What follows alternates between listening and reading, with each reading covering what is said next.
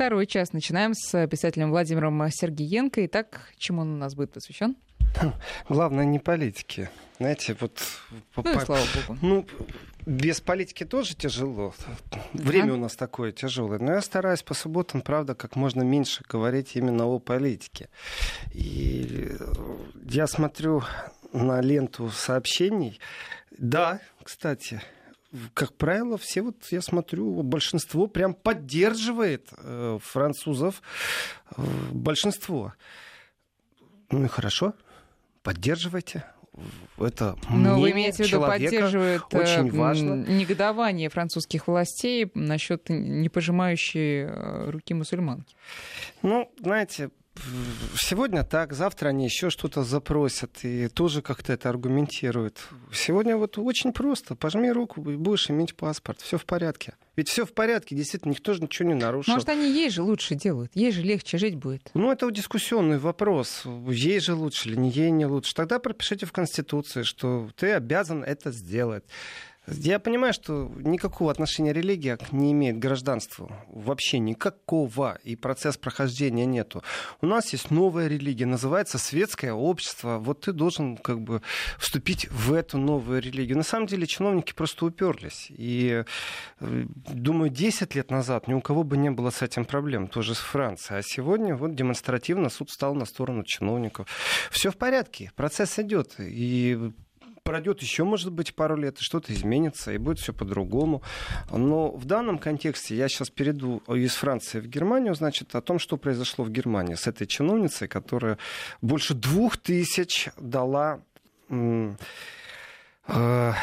разрешение на, разрешение на оседлость. Значит, есть федеральная организация, э, которая практически это занимается все МВД. Значит, и Федеральное ведомство по миграции делам беженцев. Значит, э, ну да, 2000 это 2000 нелегальных, неправомерных решений, которых она дала. В принципе, это большой скандал. Если это перевести на рельсы коррупции, если это перевести на рельсы взятки, если в игре есть еще и юристы, которые говорили, что мы вопрос уладим, то вот как работают банды, которые контрабандируют и занимаются контрабандой людей из кризисных регионов. Известно, сколько стоит доставка плюс-минус из Сирии человека в Евросоюз. Ну, плюс-минус она пронос от 3 до 7 тысяч евро. А, вот теперь ставки известны, как это получается. Оказывается, продолжение все идет. И люди не безгрешны, в том числе и чиновники, которые выдают такие разрешения. И тут еще вещь такая. Дело в том, что внутри общества есть спор. И этот спор основан на двух понятиях. Первое, вот у нас гуманизм. Второй, э, вот у нас безопасность. Вот наша безопасность. И кто из них выиграет в этом споре? Да, мейнстрим, общий поток. Э, под руководством Ее Величества Ангелы I, она же канцлер Германии, конечно, создали определенный имидж, в котором человек, помогающий вновь прибывшим беженцам, имеет определенную статусность. Ты замечательный человек. А вот если ты против этих э, передвижений масс, в Европе, тогда ты плохой человек, тогда ты не, не очень европеец, не очень ты мультикультурный, и да, мы сейчас утонем абсолютно снова в диалоге, снова в дискуссии о том, что такое хорошо, что такое плохо, и действительно нужно ли вводить квоты на беженцев, и как вообще к ним относиться. И какой-то человек скажет, а я практически Робин Гуд, я Робин Гуд в чиновничном кресле, я буду выдавать им вид на жительство, пусть не живут, даже не зная, кто там толк, всем подряд. На самом деле это уголовная ответственность, не больше, не меньше. Вот здесь прописаны рамки закона. И у нас мир очень сильно изменился за пару лет. Сейчас очередной раз рассказывать о том, как относятся немцы к вновь прибывшим, и как это изменилось уже по статистике, уже изменения произошли. Как вначале это было, приезжайте, мы справимся со всем, и как сегодня, ой, не надо, не приезжайте, ну его в баню. А если приезжаете, живите вот где-то там, в своем квартале гетто. Спасибо, нам это не нужно. То есть, действительно, на улице А если не в гетто, то пожимайте руку больше. мужчинам, женщины. Если Еще не в гетто. Если не в гетто, то пожимайте руки мужчинам. Ну, жестко вы сейчас насчет, если не в гетто. Ну, ведь нету гетто официальных, в которых по религиозным догмам. Вы знаете, сегодня возьмутся за мусульман, завтра возьмутся за православных и христиан вообще. Католиков точно так же можно поселить. Ну, они растворились, конечно. Это вопрос очень тяжелый, на самом деле. Э, не так все просто. Нельзя идентифицировать врага да по это мы поняли, поняли хотя бы потому, что нам пишут наши слушатели на номера, кстати говоря, 5533 для смс 903 170 6363, потому что а, кто-то поддерживает э, вас и говорит, что религиозные нормы — святое во всех смыслах слова. Кто-то считает, что... Вот хороший комментарий. Давайте, допустим, этой женщине дали гражданство. И уже полноправная гражданка будет требовать убрать рождественские елки с площадей, потому что это противоречит ее религии. Где закончится ее право на религию. Ведь это уже и ее страна, в которой будут жить и воспитываться ее дети. Абсолютно правильно. Абсолютно правильно. Текст сообщения абсолютно правильно. Так оно и происходит. В Бельгии же был запрет на рождественскую елку, потому что большинство в муниципальном парламенте были мусульмане, они считали, и они приняли решение, что, оказывается, они могут нарушить и как-то задеть вот их, и, и вот эта вот толерантность европейская, которая, ну, прогнила на самом деле. Она есть, но она прогнившая, потому что маразм за маразм заходит, и они елку не поставили на городской площади. Да, есть. Вот это абсолютно правильная смс. -ка. Ей дали, а завтра она будет демократическими нормами. И здесь государство должно по рукам дать и сказать так, не без перегибов. Но это чуть другое. И действительно со страхом можно смотреть в будущее. Э, вот замечательное сообщение. Я мужчина, и такому чиновнику, французу тоже не хочу сжать руку. Я православный. Пишет мужчина с вот такой бородой.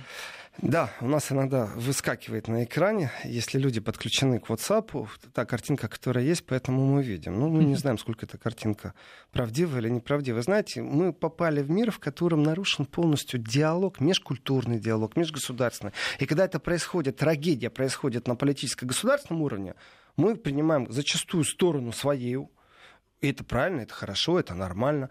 Но ведь диалога вообще как такового не хватает. За последние 25, за 30 лет диалог полностью нарушен. Значит, вчера в Доме журналистов здесь, в Москве, была пресс-конференция Тина Айсбреннера. Это немецкий исполнитель э, русских песен на немецком языке. То есть он Высоцкого и Акуджаву поет на немецком языке. Сам переводит? Нет, переводит он не сам, он исполняет сам. То есть он, он и сам пишет песни. Э, вот понимают ли немцы то, что пел Высоцкий 30 лет назад? Вот понимают ли они? Но сам факт уникальности процесса есть. Нам не хватает диалога. Мы действительно попали в монологовую систему общения. А для кого он поет, интересно? Он поет высот. Приходите на концерт в Дом журналистов 22-го. И услышите Нет, по кому мелодии он сразу поет будет здесь, понятно. можно еще как-то представить. А в Германии он для кого поет? И в Германии он поет на немецком. И вот как он сказал, это смешно, вот кажется. Нам кажется смешно. Вот песня там... ла-ла-ла-ла-ла, ла-ла. А ему подходят немцы и говорят, слушай, какую ты клевую песню придумал и сочинил. Потому что они не понимают. Мы, для нас это нормально, мы понимаем, чья это песня. Ну, это универсальная песня. Если вдруг оказался вдруг, она для, для всех языков, для всех народов. Тематика понятна, но есть какие-то более своеобразные песни. Насколько они воспринимаются и понимаются вообще? Э, Тина не говорит на русском языке. Конечно, он бы был бы у нас сегодня в студии, если бы он говорил по-русски. А с переводчиком, конечно, не будет живого общения. Я Тина знаю еще ну, вот по Берлину мы, мы общались, и я считаю, что это уникально. Но точно так же э, кто-то должен петь по логике вещей, если в пространстве есть вот такой Тина Айсбреннер, который поет русские песни на немецком, то вот кто в пространстве есть из русских, кто поет э, немецкие песни, у них тоже есть барды, были, есть. Вот этот Сложно процесс культур представить. сейчас, у, у нас политическое напряжение достаточно очень сильно. Э, И в этом напряжении, которое политическое есть, я задам сейчас простой вопрос. Вы представляете, как трудно быть подвижником? Вот денег нет, никто не дает. Какие-то есть организаторы, которые пробуют это организовать. И здесь вопрос очень тяжелый. Мы попали действительно в ситуацию, когда два одновременно звучащих монолога со стороны кажется диалогом. Диалог полностью разорван. Нету диалога между сегодня, между Белым домом и Кремлем. Нету диалога. Крутите, не вертите. Есть еще контакты со стратегическими партнерами. Ну какой же это диалог, если один в Твиттере пишет о том, что Россия лови ракеты? Это уже не, точно не диалог, абсолютно. Но если мы спустимся на пространство культуры, что у нас есть? Давайте рассмотрим, что у нас есть. У нас есть, например, русская культура в виде балета. У нас есть русская культура, которая очень хорошо экспортируется. У нас есть э, ансамбль Александрова военный, который очень хорошо знают за рубежом. Что у нас еще есть? У нас есть наши бренды в виде э, писателей, классиков, которые переведены много-много-много раз, переводы качественные, которые иногда даже в некоторых странах все еще входят в, в общую образовательную программу. Замечательно. Что у нас еще? Кино у нас есть еще. Кино. Замечательно. Это кино, кстати, которое есть сегодня, которое качественное российское кино, а его там нету. Если взять, сколько ну, смотрят... что-то есть. Если взять э, количество, сколько смотрят в России э, зарубежного кино, попробовать пересчитать. Знаете, Конечно, кстати, что во Франции существуют такое. квоты. Э, они обязаны, например, в радио вставить такое-то количество процентов французской музыки. Это по закону, это прописано. И с кинематографом во Франции, вот когда-то была мода на французский кинематограф, у них там тоже практически квоты. Э, именно для того, чтобы не раствориться в Голливуде. Именно для того, чтобы свои собственные не убежали туда, в Голливуд. И кинотеатры обязаны эти квоты соблюдать э, по французским фильмам. То есть вот есть. Но диалог полностью а, вот в том виде, в котором он должен существовать, он такой, без финансирования э, сделать что-то очень тяжело на энтузиазме. И те, кто делают, концерт, кстати, называется «Переведи меня». Знаете, немецкий язык, вот в моем восприятии, он прошел определенную у меня э, фильтрацию. Вначале это был лязгающий язык. Сегодня я знаю тот немецкий, который приятно слышать, он совсем другой. Да, мне очень интересно услышать. Э, у меня есть друзья, которые, когда говорят на немецком, я понимаю богатство этого языка, и я слушаю с наслаждением просто, что они говорят. Но для этого нужно понимать язык. Если же ты слушаешь мелодию, которую ты знаешь, то у тебя отторжение, конечно же, снизится. Поэтому уникальность «Переведи меня» там не только будет русские песни, которые тоже вот так вот русскому человеку слушать русскую песню на немецком языке вроде бы удивительно. А, а немцам как?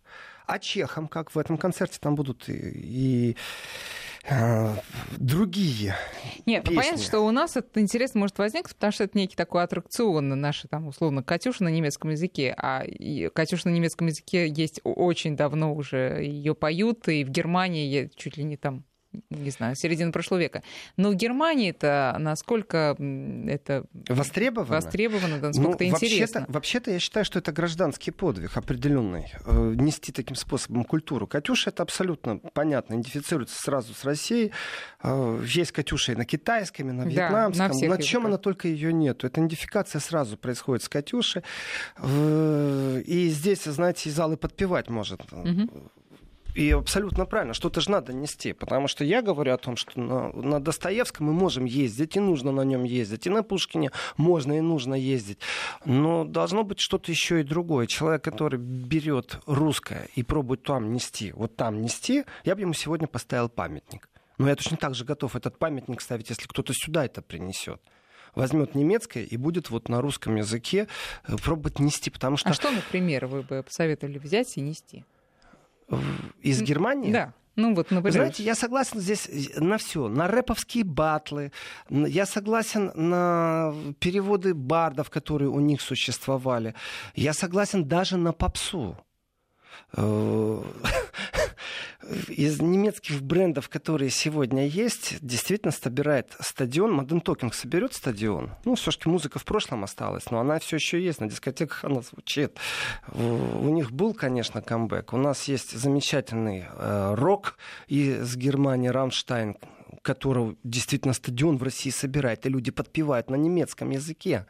Поэтому мне все равно, какой процесс именно в творчестве будет предоставлен. То ли это рок, то ли рэп. Поддерживать надо все к сожалению, я больше а не поддерживать доверяю... кому и как это можно поддерживать? Это же исключительно... Вот я говорю, люди уникальны. Вот в Доме журналистов будет концерт. Люди уникальные, которые занимаются организацией. Это какой-то фанатизм определенный mm-hmm. в этом отношении. Если нас сейчас кто-то слышит из чиновников, которые могли бы как-то помочь площадками, пригласить в свои города, это будет замечательно, потому что это и есть та сила мягкая, которая сегодня находится так очень-очень сильно в процессе, ну, скажем так, затмения, можно сказать так. Когда-то поддерживалось все это государством, понятно, э, когда была холодная война. У нас сегодня не лучшая ситуация. Чиновники между собой политические, они отставят государственность интересы, они вошли в этот клинч, они в нем находятся. Вот завтра поговорим о восприятии, как сегодня освещается. Вот завтра три топ-темы я назову, которые больше всего на этой неделе были востребованы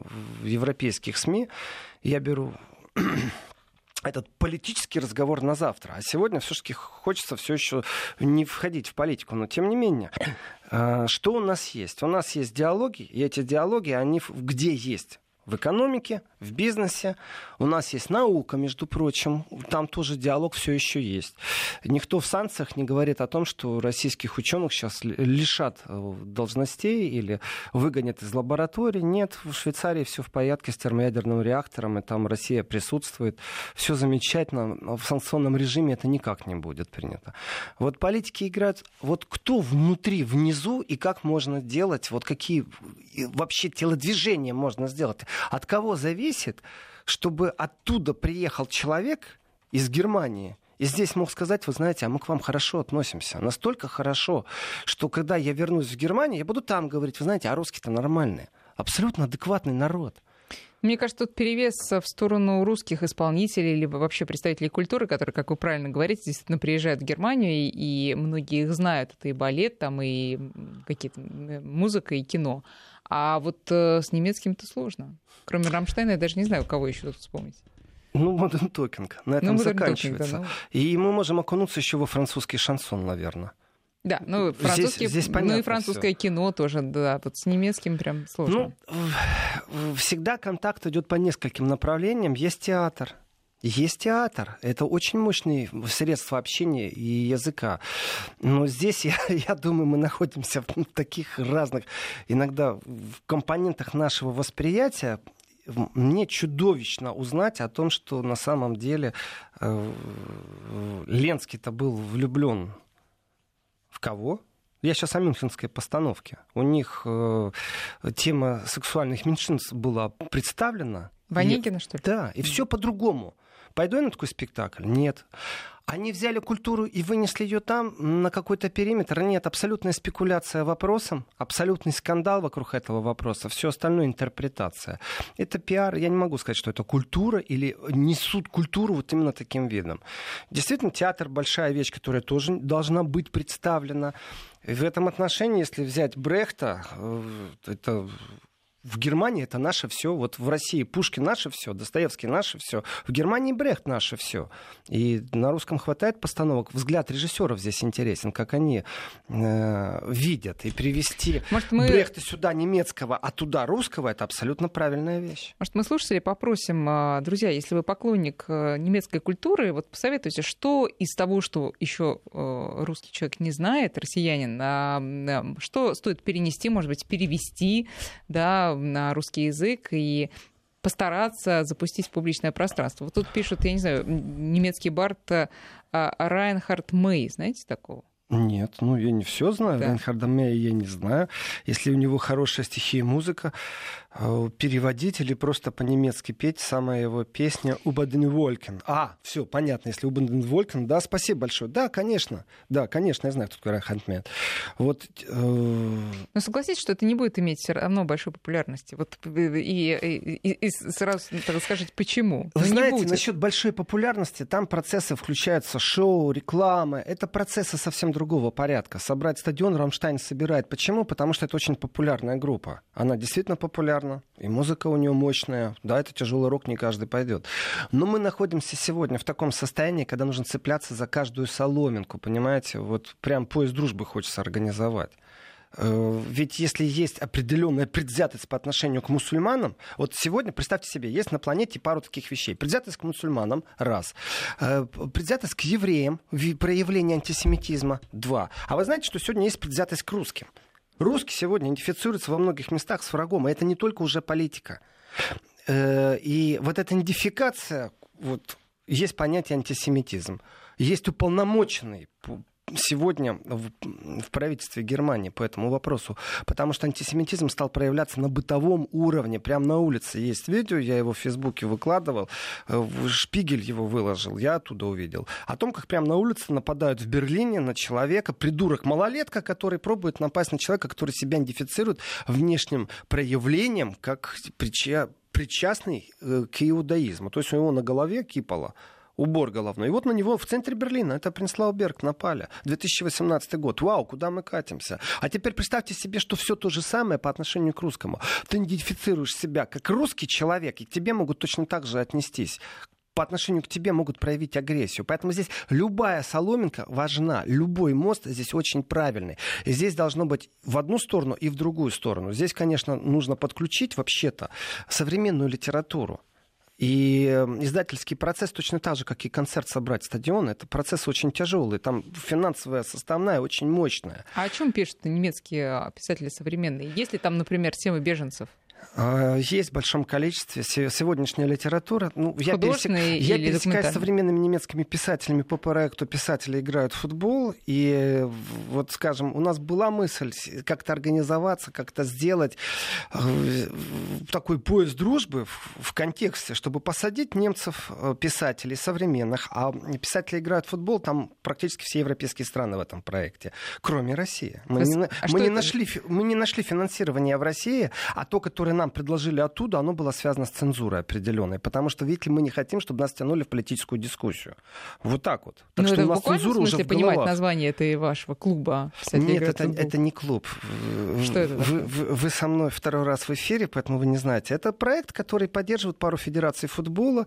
И писатели по проекту играют в футбол, потом читают э, свои рассказы. Обязательно выпуск книг, обязательно разговоры между писателями. И почему футбол? Потому что ну, в некоторых странах это достаточно богатые организации, которые могут себе позволить регулярно устраивать чтение, mm-hmm. сопровождать писателей, давать книг, выпускать книги. То есть это процесс, поддержка такая. И идея какова была, чтобы немцы от Калининграда до Владивостока, э, притом э, посменно менялись бы и свои впечатления. То есть встреча с читателями должна быть. Притом не надо целую книгу переводить. Можно главу, можно... Это процесс. И здесь и финансирование очень важно. Э, и те немцы, которые же побывали в России, как они озвучивают свой взгляд, то, что они пишут о России, я так скажу, частично, вот честно, руку на сердце сейчас кладу и говорю, значит, частично можно обидеться то, что они пишут, как они воспринимают. Но если вы посмотрите, что происходит с ними после третьего-четвертого раза посещения России, вот когда вот стирается вот этот вот фильтр общего восприятия и включается уже действительно наблюдатель, человек-наблюдатель, который потом пишет путевые свои заметки, хоть конкурс берите, объявляйте, вот как в старые хорошие времена. И премия в виде книги, не надо денег давать, просто организуйте, чтобы человек свое не тратил. То включается совсем другое, включается понимание. Но точно так же и, знаете, ведь писатели, они же зачастую тоже спекулянты, они очень хорошо понимают, что такое конъюнктура рынка. И на этой конъюнктурщине построены взаимоотношения, в том числе и грантовые взаимоотношения, чтобы попасть э, на фестиваль литературный в литературный коллоквиум, нужно пройти определенную фильтрацию, и не только по качеству текстов, а еще по демократическим догмам. У нас новости? У нас новости, а потом продолжим. Еврозона. 12.35 в Москве и межкультурный обмен России и Германии мы обсуждаем в этом часе с Владимиром Сергеенко. Тут смотрите, сколько нам набросали. Во-первых, конечно, вспомнили про группу Scorpions, которая тоже немецкая. Мы об этом забыли, видимо, ну, потому да. что она по-немецки не сильно поет. Да, да. А, что еще из того, что вы читаете? Вот Хелен Фишер, немка, поет русские песни, собирает стадионы. Как она на слуху у вас там? Ну, это попса действительно собирает стадионы. У нее есть славянские корни э, у Фишер. Сейчас э, же был скандал в Германии на эхо. Эхо — это э, конкурс, э, не конкурс, а номинация музыкальных произведений, вот как Оскар для телевизион, для киношников. Вот так вот Эхо — это немецкий процесс, там собираются э, практически все немецкие суперзвезды музыки, и иногда приглашают гостей известных, даже иногда, а всегда. И в этом году Эхо прошло с скандалом, и скандал этот был связан вот с чем. Знаете, в рэп-искусстве есть э, традиция определенная. Чем грязнее текста, тем лучше. Там не только мат, там еще и многое другое, что присутствует. И оскорбления всякие. Оскорбления, да, призывы определенные. В этих призывах определенных есть почитатели, вот направление, им нравится. В данном случае я не являюсь поклонником рэпа, посмотрел то, что в Ютубе есть там по батлам, по баталиям, даже то, что... Нет, по российским. Угу. Что-то типа, как, скажем, в Соединенных Штатах Америки лет 30 назад, наверное, то есть мат-перемат. Кому-то нравится, кому-то не нравится динамика напряжения. Ну, запретный плод. Но вот э, что касается скандала на эхо, что произошло? Один из рэпистов, э, который получил премию, у него в тексте есть фраза Э, практически такой, как заключенный э, концлагеря. Я сейчас не помню точно, там то ли Бухенвальда, то ли Аусвенсман, у него в тексте идет. И, в принципе, многие сказали, что эта фраза абсолютно неуместна, потому что перегибает человек палку. Ты в своем рэпе, в своей погоне за э, клиентурой, скажем так, ну, оторванности текстов, она должна присутствовать в, в рэпе, это как возведено в культ, в искусство. Оторванность текста, говорить о запретном, о Пожалуйста, делай это. Но так это не а значит, что, что тебе ну, нужно... В каком контексте он упомянул концлагерь? Э, там со сцены было сказано. Там в, песне, в контексте, значит, э, в принципе, разговор об э, он наложил на себя восприятие, что он такой же доходяга, скажем так, в свободном mm, переводе, mm-hmm. что он такой же доходяга, как и... Как узник концлагеря. Узник концлагеря. И скандал какой? Значит, просто вы сказали сейчас про Хелен Фишер. Это скандал, вот он свежий, совсем актуально свежий скандал произошел. А, что на самом деле было очень скучно все на сцену, кто выходили, получали там какие-то награды. Все было это скучно, лениво. Выходили, прямо говорили, когда уже начнется наша автопарти, то есть, ну, вечеринка после, э, ты действительно можешь потанцевать. Вот тебе Deep Purple, вот тебе э, Depeche Mode. Ты танцуешь, это закрытая вечеринка, вот пару раз был на них. Э, да, интересно, все хорошо, все замечательно. Есть одно но. Люди восприняли вот это поведение устроителей, которые сделали вид, что не заметили то, что произошло, не отдернули, в том числе Хелену Фишер, ей тоже предъявили претензию, что что же она не обратила внимания, что, ребята, знаете, что в погоне за оторванностью нужно иметь тоже границы определенные.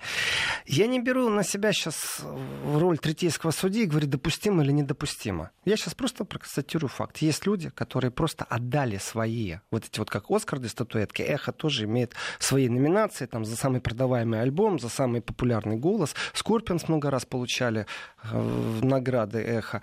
Это далеко не, не самая э, худшая награда, скажем так. Это абсолютно нормально, уместно. Музыканты вот на немецком уровне собираются. Они не смогли это раскрутить как Берлинале, фестиваль киношный, но тем не менее это тоже уровень получить эхо. И музыканты немецкие стали отдавать награды. Сказали, вот как Башар отдал французский орден сейчас, да? Все, не хочу я больше. Или они его лишили. Там тоже ж пропаганда работает на пропаганду. А эти говорят, что мы лишим, а эти говорят, что он уже отдал. То есть вот где правда? Вот так вот музыканты отдали сейчас некоторые свои награды. Сказали, я не хочу больше. Вот если устроители считают, что оторванность и скандалы важнее, потому что искусство музыки в том числе должно объединять. Мы, когда слушаем профессиональных исполнителей, мы, как зрители, объединены. И даже я читаю ленту тоже, я понимаю, что есть и Скорпионс, и кино немецкое есть. Я все это понимаю, но, вы знаете, проблема не только коммерческого плана вывести кино на орбиту. Мы делали а, в Германии ретроспективные показы российского кино и будем дальше киноклуб вести, чтобы именно российское кино, но кто приходит? Придет иммигрант, который знает русский язык, или придет настоящий немец? Знаете, вот действительно, я считаю, что если кто-то затащит двух-трех немцев с собой, это уже победа, потому что нужно работать над имиджем русских людей, российских Вы людей. имеете в виду современное кино? Современное, или потому советское? что, вот я говорю, есть понятие, вот, вот этот настрой, который которые есть против терроризма и идентификация с мусульманством, есть еще три такие вещи сейчас в мире. И э, Россия на третьем месте. Вот проявление антисемитизма, вот сегодня можно говорить, что точно на таком же уровне существует восприятие русских. Ты поддерживаешь Россию, Путина, может быть, выбрал, да, с тобой говорить не о чем. Ты уже отрицательный герой в моем восприятии, с этим надо работать. Я имею право на свое политическое мировоззрение, я имею право выбрать того, кого мне нравится. Я могу, это не имеет отношения к тому, что я хороший или плохой человек. Вы вот эту идентификацию не проводите, ну, а вот, пожалуйста. Э, вспомним недавний пример. Движение вверх. Вы случайно не помните, там в кинотеатрах шло в Германии или нет? Или и как, нет, конечно. какая-то вообще волна шла по этому поводу информационная? По поводу фильма, По поводу фильма. Кто-то слышал о нем, может быть, видел? Нет, конечно. Писал, говорил. А, а, а как вдруг может быть такой фильм? Ну, это процессы чуть-чуть другие. Вывод фильма на орбиту, на кинотеатр, на, на фильмы, сцену. Это очень такие вопросы тяжелые. Во-первых, это коммерческие вопросы. Знаете, вот я тоже прочитал, там «Маша и медведь», мультик наш, вот как в Германию его вывести, или во Францию, или давайте в Японию. Во-первых, это очень коммерческие вопросы. Во-вторых, вы не забывайте, что существует еще и менталитет восприятия. И, например, э, российское производство «Смешарики», вы каждую серию попробуйте озвучить, еще найдите э, тот канал, который возьмет его. Смешарики — это совместный просмотр родителей и детей или это просто заполнение эфира? Огромное количество шуток, которых в смешариках, их нужно адаптировать. А адаптация, э, перевод — это безумно тяжелая вещь. Это не так, что просто взяли, перевели, и там все понятно. Нет, нужно ну, как-то упаковать это, чтобы было понятно немецкому или французскому ребенку. Смешарики идут с 4 до 5 утра. ПРТЛ-2. Э, кто-то смотрит, не знаю, наверное, квота очень маленькая. То есть такие попытки есть. Здесь нужно договариваться вот и на правительственном уровне, чтобы финансирование нашли, сказать, давайте вот, как есть квота во французском радио на французские песни, вот давайте мы договоримся о квоте, что мы обязательно выделим эфирное время для наших фильмов, а вы, пожалуйста, выйти эфирное время для, для э, наших фильмов. Тогда да, тогда произойдет именно тот культурный обмен, тогда можно э, засматриваться на кое-что, потому что появилось новое слово такое хайпануть, хайп, ну вот поскандалить, там, покричать, пошуметь, шум создать. В информационном пространстве все допустимо, и коммерческие фильмы, которые выходят, они проходят там фильтрацию. Но вы обратите внимание, какие фильмы будут на Западе интересовать сейчас России, как устроители смотрят. Я знаю по литературным фестивалям, кого приглашали, как это все делалось, и вокруг чего создается ажиотаж, начиная от грантовой поддержки, заканчивая э, современных писателей, которые пишут на русском, кого поддерживали, как поддерживали, и кого приглашали приглашали дальше. В кино точно так же. Посмотрите, кто на фестивалях пробился за последнее время. Ведь огромное количество продукции, которая сделана в России, она не является политизированной. Она не является инструментом. Вот есть русский бренд «Гагарин». Это необсуждаемый бренд. Это величина, которая будет всегда на планете этой. Э, документальный фильм о Гагарине, кто его в Европе видел? Вот кто его видел? Почему? Вы что, он некачественный, он очень качественный. Экспедиция на Южный полюс. Шпиценберг. Огромное количество документальных фильмов, произведенных качественных в России. Вы думаете, это фильтрация как она произошла? Это имиджевая фильтрация? Или есть где-то какой-то облсполком, там политбюро, которое запрещает с Россией вести э, переговоры? Нет. Вот в голове это сидит, в позвоночнике у тех, кто в жюри некоторых.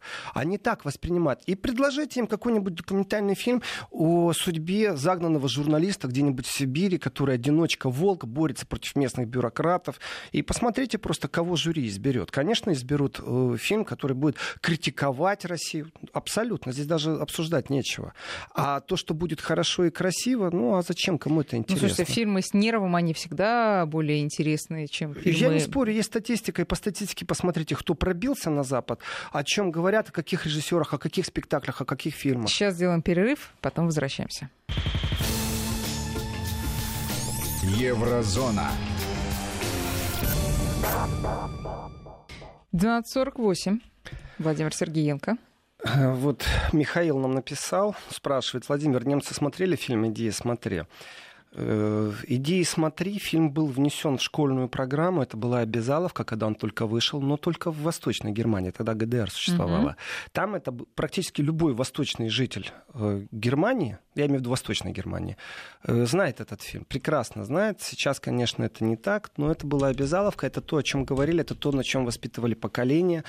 И по такому же уровню сделали обязаловкой голливудский фильм «Список Шиндлера», опять же, потому что вот сейчас есть прям ну, не жажда, это слово не очень подходящее, но в, в обществе в связи с наездом, скажем так, э, большим присутствием новых беженцев, которые прибыли, которые действительно не ассимилировали.